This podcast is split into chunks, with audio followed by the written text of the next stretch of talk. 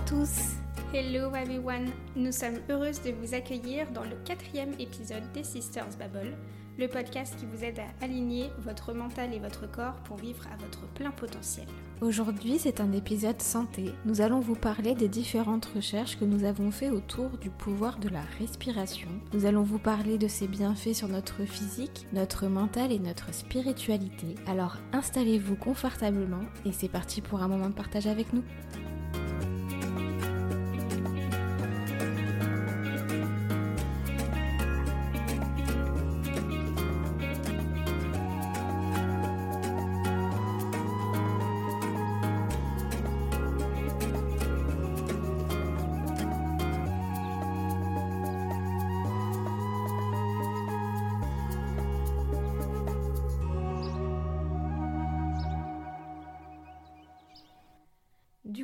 Aujourd'hui, nous avons décidé de parler du souffle. Pourquoi? C'est suite à un reportage que nous avons pu voir à la télé qui parlait du nouveau livre de Stéphanie Briand, L'incroyable pouvoir du souffle, prenez les commandes de votre vie. C'est un livre qui nous a énormément ouvert l'esprit sur les bienfaits que le souffle pouvait avoir, autant sur notre physique que sur notre mental, notre spirituel. Ça nous a permis de voir du coup tout le pouvoir que pouvait nous apporter le souffle. Donc effectivement, avec Manel, on, a fait énormément de recherches sur la respiration et le souffle de manière générale. On va en parler après, que ce soit des livres, euh, par rapport au sport, par rapport à l'esprit. Je vais d'abord vous expliquer aussi comment vous pouvez comprendre que votre souffle est dysfonctionnel, parce qu'il y a des signes quand même qui ne trompent pas.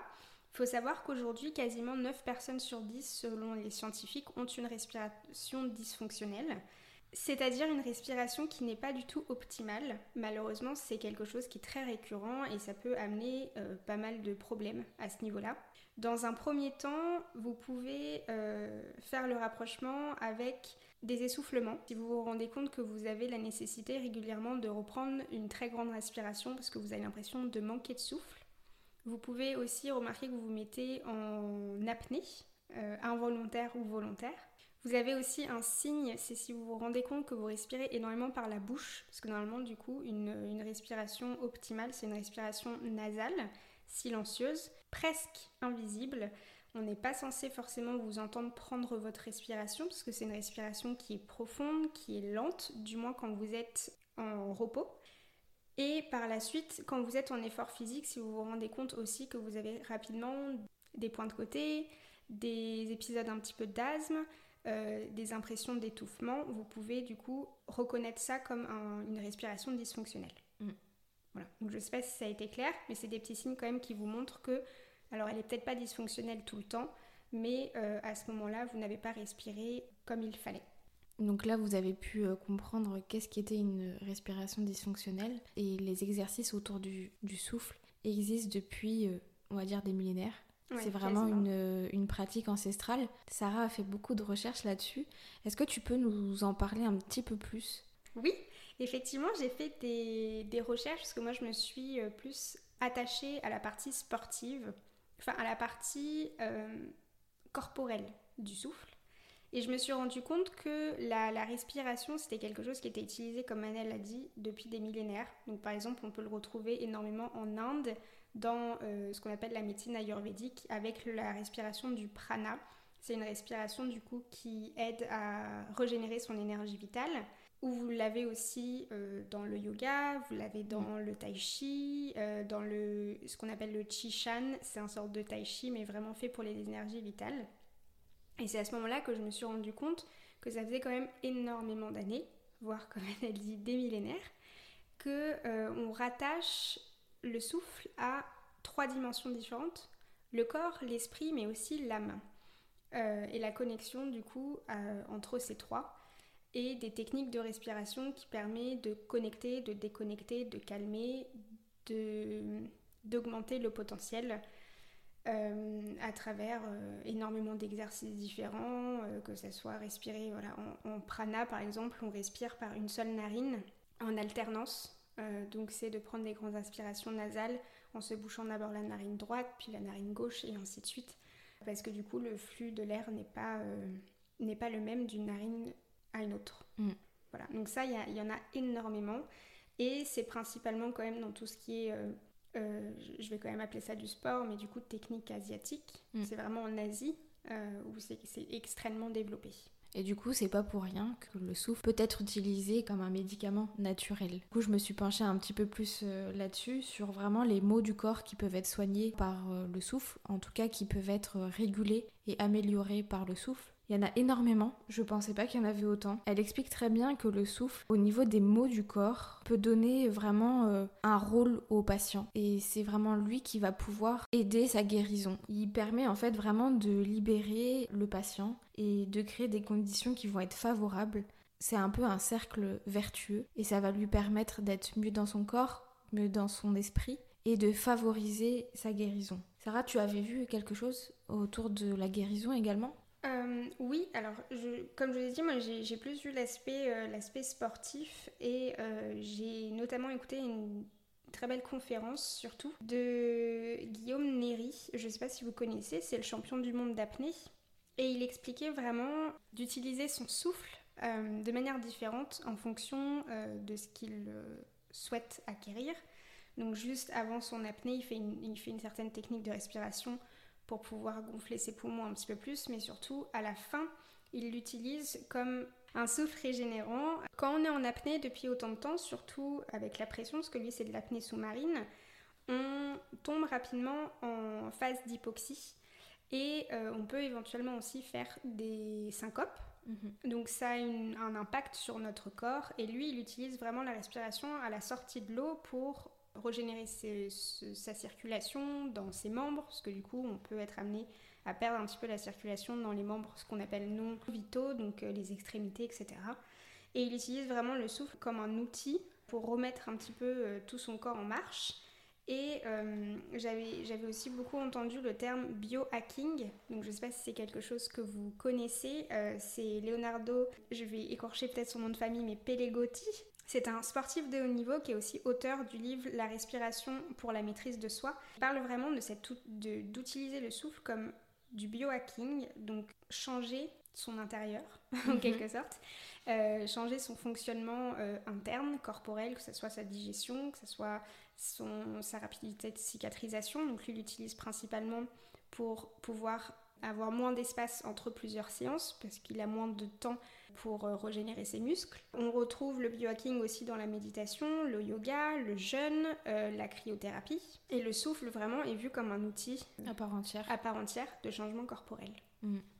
Ouais. Je sais pas si tu es d'accord, c'est un petit peu ça du coup que tu as remarqué dans le, dans le bouquin aussi bah, bah tout à fait, en fait elle a parlé euh, énormément aussi de tout ce qui pouvait être guéri. Par exemple l'asthme, L'asthme, il y a eu une étude faite par euh, un professeur euh, russe en 1950 qui, s'est basée en fait sur le souffle et euh, qui consiste à ralentir le souffle des asthmatiques vraiment pour enrayer la maladie. Ces études-là, cette méthode-là a vraiment montré que en faisant des exercices de respiration au moment où les personnes ressentent le problème d'asthme qui arrive, en ralentissant leur respiration, ils arrivent à inverser la vapeur et pour le coup à ne plus faire de crise d'asthme au fur et à mesure des exercices et du coup à ne plus utiliser de médicaments. Donc euh, j'ai trouvé ça assez impressionnant. Donc il y avait également euh, la dentition. Elle explique parfaitement que les sourires cabossés sont liés principalement à des problèmes respiratoires. Et ça c'était euh, aussi assez impressionnant. Au niveau des problèmes de mâchoire, depuis quelques années, les orthodontistes ont tendance à nous retirer des dents, tous.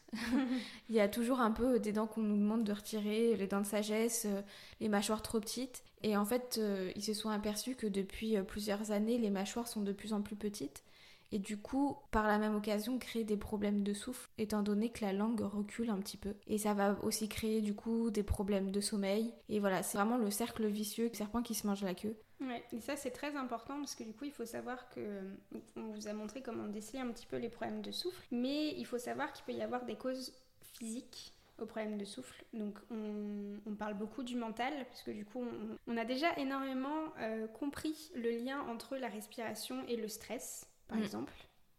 Voilà, que le stress ou les états anxieux altèrent notre respiration. Euh, c'est ça qui peut nous mettre, par exemple, comme je disais tout à l'heure, en, en, période d'apnée. Mais il faut savoir aussi que des fois, il y a des causes physiques, euh, physiologiques même, à des problèmes de respiration. Donc, bien sûr, euh, comme Anna disait, il y a l'asthme, par exemple. Donc, ça, c'est des maladies. Hein. Mais il peut y avoir aussi d'autres petits aspects du corps qui fait qu'on respire mal derrière. Et que du coup, par la même occasion, en reprenant une bonne respiration, ils peuvent être réglés. Ils peuvent être réglés, notamment euh, des problèmes de mal de dos. Ça, c'est quelque chose qui est euh, très présent, surtout en France. Il y a 90%, euh, je crois, des Français qui souffrent de douleurs dorsales à un moment ou l'autre dans leur vie, ce qui est quand même assez énorme. Mais en même temps, ça fait sens parce qu'il ne faut pas oublier que le système respiratoire, il prend énormément de place et il est rattaché à énormément de choses. Et forcément, quand il y a des problèmes respiratoires derrière, ça peut, euh, ça peut engendrer des, douleurs dorsales parce que pareil, le dos, c'est la partie arrière en fait de notre système respiratoire. Donc ça peut être énormément lié. Mm. Et en fait, ils se sont aperçus que le diaphragme aussi était énormément lié aux douleurs euh, dorsales. En prenant une respiration diaphragmique, eh bien ça pouvait euh, soulager des, des douleurs de lombalgie. Euh, je pense à un petit exemple pour comprendre du coup que le diaphragme c'est important. Je ne sais pas si on vous a déjà dit de faire ça, mais par exemple quand vous avez le hockey, parce que le hockey du coup c'est aussi euh, mm. un petit signe de problème respiratoire, on vous dit de faire l'équilibre, de faire le poirier pour du coup euh, remettre un petit peu votre diaphragme en place, si je puis dire. Donc là, du coup, vous voyez vraiment que, que le diaphragme est extrêmement important et ici, il est mal placé ça peut vous faire énormément de soucis. Donc si vous remarquez que vous avez des problèmes de souffle, c'est important aussi de, regarder s'il n'y a pas peut-être un petit problème euh, physique, derrière qui peut euh, alors altérer un petit peu votre souffle. C'est quand même important de regarder ça parce que comme on vous dit, le souffle c'est quelque chose d'extrêmement important pour votre santé vitale, votre santé quotidienne, votre quotidien. Donc si vous pouvez améliorer un tout petit détail, que ce soit euh, positionner un petit peu les os ou les vertèbres par exemple chez un ostéo ou ce genre de choses, et ça peut améliorer beaucoup la respiration.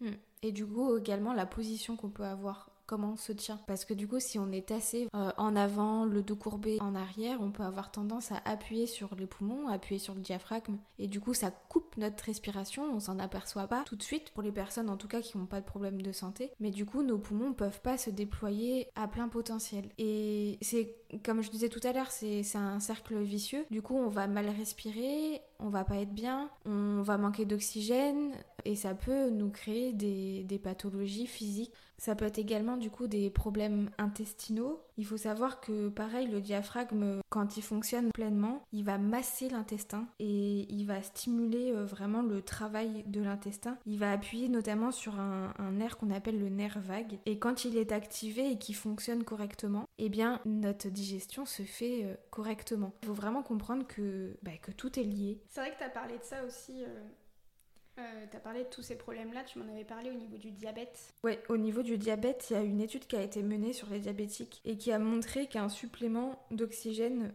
pouvait améliorer leur vue. Donc là, c'est un petit peu, euh, si, si, on part un peu dans les détails, c'est un problème par rapport à leur euh, glycémie qui va euh, apporter des problèmes au niveau de, des protéines élastiques qui sont nécessaires au cœur et aux poumons et qui amènent une altération du système respiratoire. Et du coup, en leur apportant d'oxygène en plus. Donc là, ils parlent de 4 litres par heure, nuit et jour. Ils se sont aperçus, alors ils ne regagnent pas de la vue, mais en tout cas leur vue s'améliore comme, comme ils voyaient avant. ça c'est quand même assez impressionnant je trouve. Euh. C'est pour ça qu'il y a de plus en plus de recherches, euh, de scientifiques sur le souffle, parce que c'est vraiment un outil, comme on disait, qu'on utilise euh, depuis longtemps, mais qui a été énormément oublié. Et surtout qui a été, je trouve, énormément altéré par rapport à ce qu'on pouvait, je suppose, la qualité de respiration qu'on pouvait retrouver avant. Je pense que c'est aussi un problème de société, parce que comme on mentionnait, euh, ça peut venir du stress, mais ça peut venir d'un problème de position, ça peut venir aussi d'un problème d'activité physique, un manque d'activité physique, ça peut venir euh, de la dentition, donc du fait qu'on nous enlève de plus en plus de dents. Ça, c'est vraiment quelque chose qu'on retrouve énormément depuis quelques années seulement, enfin à l'échelle humaine oui, ça fait pas beaucoup. Euh, ça fait pas beaucoup. Ça fait pas beaucoup d'années qu'on peut retrouver ce genre de problème-là. C'est pour ça que c'est très important maintenant de faire des recherches pour essayer de voir comment inverser en quelque sorte la machine et que j'ai rappuyé un petit peu sur le bouton reset pour pouvoir euh, reprendre un souffle euh, normal, optimal. Et ça, avec Manel, on a trouvé énormément d'exercices pour vous aider à régénérer un petit peu votre souffle si je puis dire. Donc il y a des pratiques comme celle dont vous en avez parlé, donc l'apnée par exemple. L'apnée c'est une pratique qui est extrêmement utilisée parce que comme le champion du monde dont je vous ai mentionné, donc Guillaume Néry explique, il dit vraiment apprendre à ne pas respirer, c'est apprendre à respirer. Dans le sens où si c'est des apnées qui sont contrôlées, elles peuvent être extrêmement bénéfiques pour le mental, pour le corps. Et derrière, ça vous permet de reprendre un souffle vital qui est euh, plus aligné, qui est juste, parce qu'il y a des personnes aussi qui expirent beaucoup plus longtemps que ce qu'ils n'inspirent, ce genre de choses, etc. Il y a différents exercices. Il y a différents exercices. Euh, vous avez euh, la pratique de la méditation, parce que la méditation, souvent, elle est basée justement sur un cycle de souffle particulier. On vous demande du coup de, de vous rattacher à votre souffle, de l'écouter, de, mm. de le suivre. Vous avez le yoga, oui. aussi, qui est basé sur le souffle. Donc un cycle de respiration va faire une telle position, etc. Donc pareil, ça vous force. C'est pour ça que moi j'avais énormément de mal avec le yoga, parce que du coup ça vous force vraiment à respirer de manière régulière, si je puis dire, pour que votre flow soit régulier mm. derrière. Qu'est-ce qu'on peut avoir d'autre Il y a bah, la cohérence cardiaque. La cohérence cardiaque. Manel a fait un très bon article dessus. Un article, vous pouvez d'ailleurs retrouver des petits exercices dessus. À la fin sur la cohérence cardiaque. Ouais, très très intéressant. Euh, vous pouvez avoir, alors ça c'est une pratique que j'ai découvert euh, en faisant les recherches, qui est, qui, est, quand même une pratique assez impressionnante, celle dont je t'ai parlé Manel, le Sarbakana. Oui. voilà. Donc ça vient du terme Sarbakhan, parce qu'en fait c'est une pratique de moines bouddhistes, tout simplement, où du coup ils utilisent une, énorme, une sorte d'énorme Sarbakhan pour euh, contrôler leur flux d'expiration donc souvent en respiration, on vous dit par exemple d'expirer et de faire comme ça là, de bloquer un petit peu votre bouche pour expirer plus lentement. Et eux, ils utilisent du coup la sarbacane, donc dans différentes positions pour avoir différents bienfaits. Vous avez le tai chi, vous avez le qigong, mais vous avez aussi énormément d'exercices quotidiens, à faire. Euh, qui au final ne, sont pas obligés d'être euh, très longs. Voilà. Mais par contre, il faut les faire régulièrement, un peu comme quand on prend un médicament. C'est ce qu'ils conseillent souvent. Voilà, c'est des exercices qu'il faut faire régulièrement. Donc moi j'avais, j'utilise beaucoup quand j'ai des coups de, stress par exemple ou que je sens que je me suis beaucoup mis en apnée. J'utilise l'exercice qu'on vous a montré sur Instagram de respiration carrée. Donc 4 secondes d'inspiration, 4 secondes d'apnée poumon plein, 4 secondes d'expiration et 4 secondes d'apnée poumon vide. Manel, tu m'as parlé aussi d'un cycle de respiration qui était hyper intéressant. Je crois que tu appelais ça les 5-5. Le 5-5, bah, c'est un exercice de cohérence cardiaque. Donc c'est pareil, c'est un exercice qui se fait sur 5 minutes. Et en fait, il faut 6 euh, cycles par minute. On inspire sur 5 secondes, puis on expire sur 5 secondes. Et du coup, ça, a bien prouvé que ça a amélioré euh, le bien-être physique et mental. Une étude qui a montré que sur le corps, la respiration avait énormément, notamment sur la perte de poids sur la perte de poids et qu'en fait on pensait que en faisant du sport c'était le fait de juste de bouger brûler les graisses. Alors qu'en fait pas du tout. La perte de poids est liée à la respiration parce que c'est en brûlant le dioxyde de carbone que nous perdons du poids. C'est notre graisse qui est transformée en dioxyde de carbone et que nous éjectons. Euh, alors il n'y a pas que par notre respiration il y a aussi notre transpiration euh, nos urines etc mais euh, énormément par notre respiration en fait Bon, après, ne vous mettez pas en hyperventilation à ça sert à rien de respirer extrêmement vite pour perdre du poids. Et c'est pas utile. Non, non, non c'est en faisant. Mais du coup, vous pouvez aussi trouver des exercices euh, physiques qui euh, vont vous demander de respirer énormément. Vous n'êtes pas obligé de faire euh, des choses très cardio. Il y a, comme Sarah le disait, il y a plein d'exercices qui travaillent avec le souffle et du coup qui vont aussi bien vous faire travailler vos muscles et votre corps. Ça c'est très utilisé dans le milieu euh, sportif de, haut niveau. Euh, Manel a donné énormément de noms, euh, mais moi je me suis. J'ai regardé une petite interview aussi, il faudrait que je vous la, je vous la mette en lien. Usain Bolt. Usain Bolt. Usain Bolt. je sais pas comment prononcer son nom, donc Usain Bolt. Je pense que tout le monde le connaît, hein, je n'ai pas besoin de le présenter. Et lui, il utilise vraiment une respiration très cadencée juste avant sa course. Euh, pour euh, augmenter son énergie, en fait, augmenter euh, justement tous les bienfaits du souffle, l'oxygène, etc., sur tous ses muscles, parce que du coup, c'est un effort, forcément, les courses de rapidité comme ça, c'est un effort extrêmement physique très rapidement, et du coup, il alimente déjà à l'avance son corps, ses mm. muscles, en oxygène. Mm. pour être encore plus performant sur, sur sa course et du coup augmenter son, son niveau.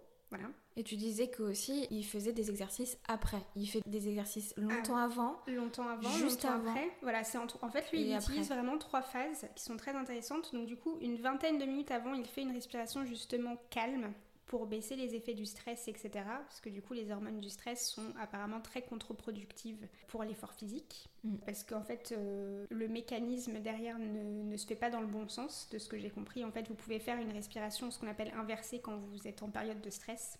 Donc, par exemple, vous gonflez le ventre quand vous expirez et vous le rentrez quand vous inspirez. Mm. Donc du coup, il fait des exercices comme ça avant. Et euh, juste avant la course, il fait une respiration, ce qu'on appelle carburante. Donc il utilise vraiment sa respiration comme un carburant, parce que en sport, la nutrition est très importante, mais le souffle aussi. Où du coup, il, il, euh, accélère euh, vraiment sa respiration. Et juste après, souvent vous les voyez s'allonger.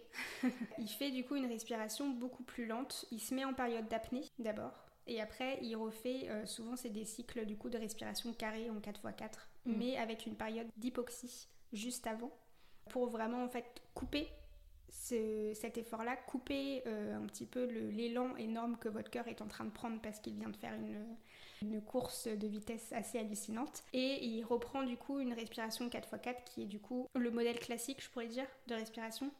Mm. pour réaligner tout et que derrière il, soit moins essoufflé rapidement, surtout quand il y a besoin d'enchaîner plusieurs cours. Cet exercice-là, les sportifs le font notamment. C'est des exercices qui sont basés sur euh, la cohérence cardiaque. En gérant leur souffle, ils vont permettre à leur cœur de ralentir et du coup de regagner une respiration euh, qui va être nécessaire pour euh, se régénérer par la suite. Et du coup, tu disais que ça pouvait éviter les blessures. Ouais, ils, se sont rendus compte parce que du coup, ils ont fait Il y a des tests tout le temps faits sur les sportifs, sur les équipes, etc. pour voir pourquoi ils sont plus performants que les autres. Et on s'est rendu compte qu'en utilisant ces techniques de respiration-là, ça évitait énormément euh, les blessures après les efforts physiques intenses. Donc par exemple les claquages, etc. Euh, même chez les footballeurs, donc je me rappelle plus quelle équipe de football utilise aussi cette technique-là. Et ils se sont rendus compte que du coup il y avait beaucoup moins de blessures, que ce soit pendant le match ou après, parce que justement euh, leurs muscles étaient oxygénés plus facilement, mm. comme et de la bonne façon. De la bonne façon. Et au-delà de la nutrition, le souffle peut énormément aider à régénérer les muscles plus rapidement. Et il y a moins besoin de repos derrière, comme je disais euh, tout à l'heure.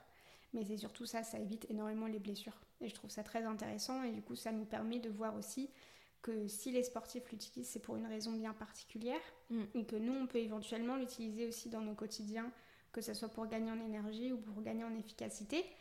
Et je crois que c'est toi justement où tu as lu un passage qui était très intéressant que j'ai pas eu l'occasion de lire encore sur justement gagner, euh, donc c'était pas en force physique, mais gagner euh, vraiment en énergie grâce à la respiration. Oui, alors c'est ce qu'on appelle du coup la, loi du moindre effort. C'est le fait d'utiliser le souffle pour euh, évacuer les tensions qu'on va avoir dans notre corps et permettre à l'énergie de se balader dans tout notre corps et vraiment sans, sans, aucune barrière. Du coup ça va libérer une puissance et par la même occasion améliorer notre performance. Il y avait un exemple qui était euh, hyper parlant dans le livre de Stéphanie Briand. C'est une femme qui pratique euh, du systéma, c'est un art martiaux. Donc c'est une femme qui pèse je crois, 50 kilos tout mouillé, et qui combat face à des hommes qui sont euh, physiquement assez intimidants, en tout cas euh, beaucoup plus qu'elle. Et grâce à cette méthode-là que son maître a pu lui apprendre, en utilisant vraiment la respiration et euh, du coup la loi du moindre effort, vraiment laisser circuler l'énergie dans son corps, elle va utiliser cette énergie-là pour contrer la force de ses opposants. Du coup, elle arrive à les déstabiliser et parfois elle arrive même à les mettre à terre. Alors que physiquement, musculairement, elle est beaucoup plus petite et beaucoup moins forte. Alors, pour ça, j'ai un autre exemple. Là, je pense que je vais retrouver toutes les personnes qui aiment beaucoup l'univers Marvel. Cette technique-là, vous la retrouvez dans Iron Fist. Je ne sais pas si vous connaissez cette série-là, où justement, bah, euh, c'est un aveugle qui, qui, finit par être formé à euh, des techniques de respiration, des techniques de combat, où justement, on lui apprend à utiliser son souffle pour faire en sorte que son, son chi, le chi en Ayurveda et dans les médecines. Euh, dans, les arts martiaux. Dans les arts martiaux, euh, dans, toutes ces pratiques-là. C'est vu justement comme l'énergie vitale qui peut être redirigée avec le souffle. Et du coup, il arrive à rediriger tout ça euh, dans son petit point pour gagner énormément en énergie. Et là, c'est un petit peu. c'est la... la... même chose. C'est ça. En, bon, elle a, moins impressionnant, je pense, mais... Euh, à mon avis, elle n'a pas le point qui se met à briller. Euh, voilà. mais... Euh, mais, voilà, dans, dans, dans cette série-là, c'est vraiment quelque chose donc d'exagéré, mais mm. qui est quand même fondé sur quelque chose. C'est vraiment la capacité, grâce à votre souffle, à rediriger votre, votre énergie, votre carburant, de l'intérieur, de l'intérieur vers vers, l'extérieur. Et euh, vous pouvez aussi l'utiliser, que ce- donc là on parle beaucoup de physique, mais vous pouvez aussi l'utiliser pour vos capacités mentales. Oui. Donc aussi faire des techniques de respiration pour gagner en mémoire. gagner en concentration. Ça va améliorer en fait tout simplement les capacités euh, physiques, mais du coup mentales. Ça peut énormément jouer aussi avec la douleur. La- les exercices de respiration peuvent euh, aider quand on redoute la douleur, mais aussi quand on ressent la douleur. Alors moi j'en ai- j'en entends beaucoup parler en ce moment lors de mes préparations à l'accouchement pour euh, vraiment essayer de gérer les douleurs, mais ça ça peut être euh, géré pour les femmes qui euh, vont accoucher, qui accouchent, mais pour n'importe quelle douleur que l'on peut ressentir, où en fait euh, on nous explique parfaitement qu'il faut laisser la douleur en fait euh, venir, au contraire ne pas se contracter, l'accepter comme elle arrive, et du coup avec notre souffle diriger notre respiration sur elle, et ça va nous permettre de ne pas nous contracter, parce que généralement quand on a mal, tout notre corps se contracte en même temps, et du coup en respirant correctement, en l'acceptant, on va pouvoir l'accompagner, et du coup euh, bah, ça va nous apaiser. Les études ont montré qu'on ressentait beaucoup moins la douleur lorsqu'on faisait ces exercices-là. Et au sport aussi, hein, euh, on rebondit beaucoup sur le sport, mais au sport aussi, on vous dit tout le temps d'expirer quand vous êtes euh, dans l'effort le plus gros, par exemple en musculation, euh, au moment où vous ressentez encore plus les poids par exemple, c'est à ce moment-là qu'il faut expirer, parce que ça Mm. vous permet un petit peu d'évacuer cet effort physique. C'est ça. euh, la contraction musculaire, voilà, d'inspirer bien avant et de- d'expirer au moment où vraiment la contraction se fait. Euh, et c'est pareil pendant l'accouchement. C'est Voilà, ça. Il faut expirer pendant que la contraction est en train de se faire parce que ça vous permet du coup de libérer certaines tensions qui ne sont pas forcément nécessaires grâce au souffle et du coup rediriger votre énergie sur la contraction qui est nécessaire pour pouvoir euh, y mettre encore plus de force et que du coup ça dure moins longtemps. Donc voilà, je pense que nous on a fait un petit peu le, le tour de tous les points qu'on a trouvé très intéressants. Donc le souffle c'est un sujet qui est extrêmement large. Vous devriez voir l'état du livre de Manel, il y a des post-it absolument partout. voilà.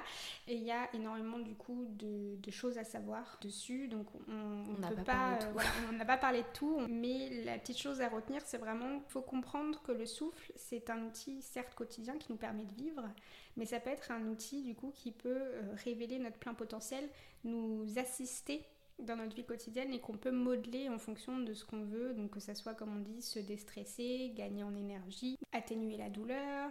Vous pouvez du coup l'utiliser aussi pour Récupérer physiquement. récupérer physiquement. Enfin, voilà, il y a énormément de, de techniques particulières. Si vous voulez beaucoup d'exercices, Manel, à la fin de son article, elle en a mis énormément. Là, c'est plus des exercices de cohérence cardiaque pure et dure. Et euh, si vous voulez, il y a aussi des, des formations très précises sur la respiration. Euh, donc là, je suis en train de faire l'introduction podcast euh, qu'on a très hâte de, de tourner. Parce que du coup, il y a vraiment des écoles du souffle. Euh, Ça vient des États-Unis. ça vient des États-Unis, donc il y a énormément de techniques différentes. mais là, du coup, moi, je suis en train de suivre une formation spécifique qui s'appelle la formation Soma, IG Soma. On vous le mettra aussi en lien. Et on aura la chance de recevoir l'un des seuls instructeurs en français qui viendra nous parler du coup vraiment de l'utilisation du souffle dans votre quotidien pour plus tout ce qui est méditation, visualisation, etc. Et qu'est-ce que ça peut faire physiquement sur votre corps par la suite. Parce que c'est une respiration qui est quand même bien particulière. Ouais, très particulière. Si vous avez des questions entre les deux, n'hésitez pas, parce que du coup, nous, on pourra éventuellement les retransmettre euh, Oui. directement pendant l'entretien pour pouvoir y répondre plus précisément. Donc voilà, il faut savoir que c'est quelque chose dont on va encore euh, parler. Oui, Par il y a tellement de choses à dire. Il y a en- tellement de choses à dire. En attendant, vous pouvez déjà euh, lire l'article qui a été écrit sur la cohérence cardiaque qui pourra vous donner des exercices. On fait des, des posts aussi Instagram qui peuvent euh, vous aider avec euh, des petits mémos, des petits exercices à faire. Si vous voulez vraiment en savoir plus au niveau des exercices, parce que forcément, euh, moi, j'ai pas mis tous les exercices qui sont possibles en cohérence cardiaque, vous pouvez eh bien, acheter le livre La cohérence cardiaque, le guide pratique au quotidien de Caroline Gormand. Vous pouvez également acheter le livre L'incroyable pouvoir du souffle. Prenez les commandes de votre vie de Stéphanie Briand. À la fin, elle met euh, énormément d'exercices aussi sur la respiration. C'est des exercices vraiment que vous pouvez faire au quotidien. Dans l'article sur la cohérence cardiaque, je, vous en parle un peu et je vous dis que c'est quelque chose qui doit être fait euh, vraiment quotidiennement. Et il y a vraiment des professionnels de santé qui euh, le conseillent même encore plus. Moi, je le dis qu'il faut au minimum le faire une fois par jour. Il y a certaines personnes qui, expliquent qu'il faut même le faire euh, au minimum trois fois par jour, un peu comme on prend un médicament. C'est des exercices qui vous prennent parfois que 5 minutes, mais au bout de trois semaines, vous verrez énormément de bénéfices, que ce soit physique, mentale, spirituelle. C'est vraiment très important et c'est pour ça qu'on a voulu faire un épisode là-dessus. donc en attendant, si vous avez aimé ce podcast, n'hésitez pas à le partager et à le noter avec 5 étoiles parce que maintenant on est sur iTunes et énormément d'autres plateformes. Donc ça nous aide nous à nous développer et à toucher encore plus, encore plus de monde. Entre les deux, comme on vous a dit, nous, le souffle, ça sera toute la semaine sur euh, Instagram aussi, donc n'hésitez pas à nous suivre sur cette plateforme-là pour continuer à partager avec nous, nous mettre des commentaires sous notre post par exemple, ou nous envoyer des messages privés. Merci en tout cas de nous avoir écoutés. En attendant, euh, continuez à trouver l'équilibre et à vous ancrer dans votre santé, c'est vraiment quelque chose de très important. On vous souhaite une très belle fin de journée et on vous dit à très vite.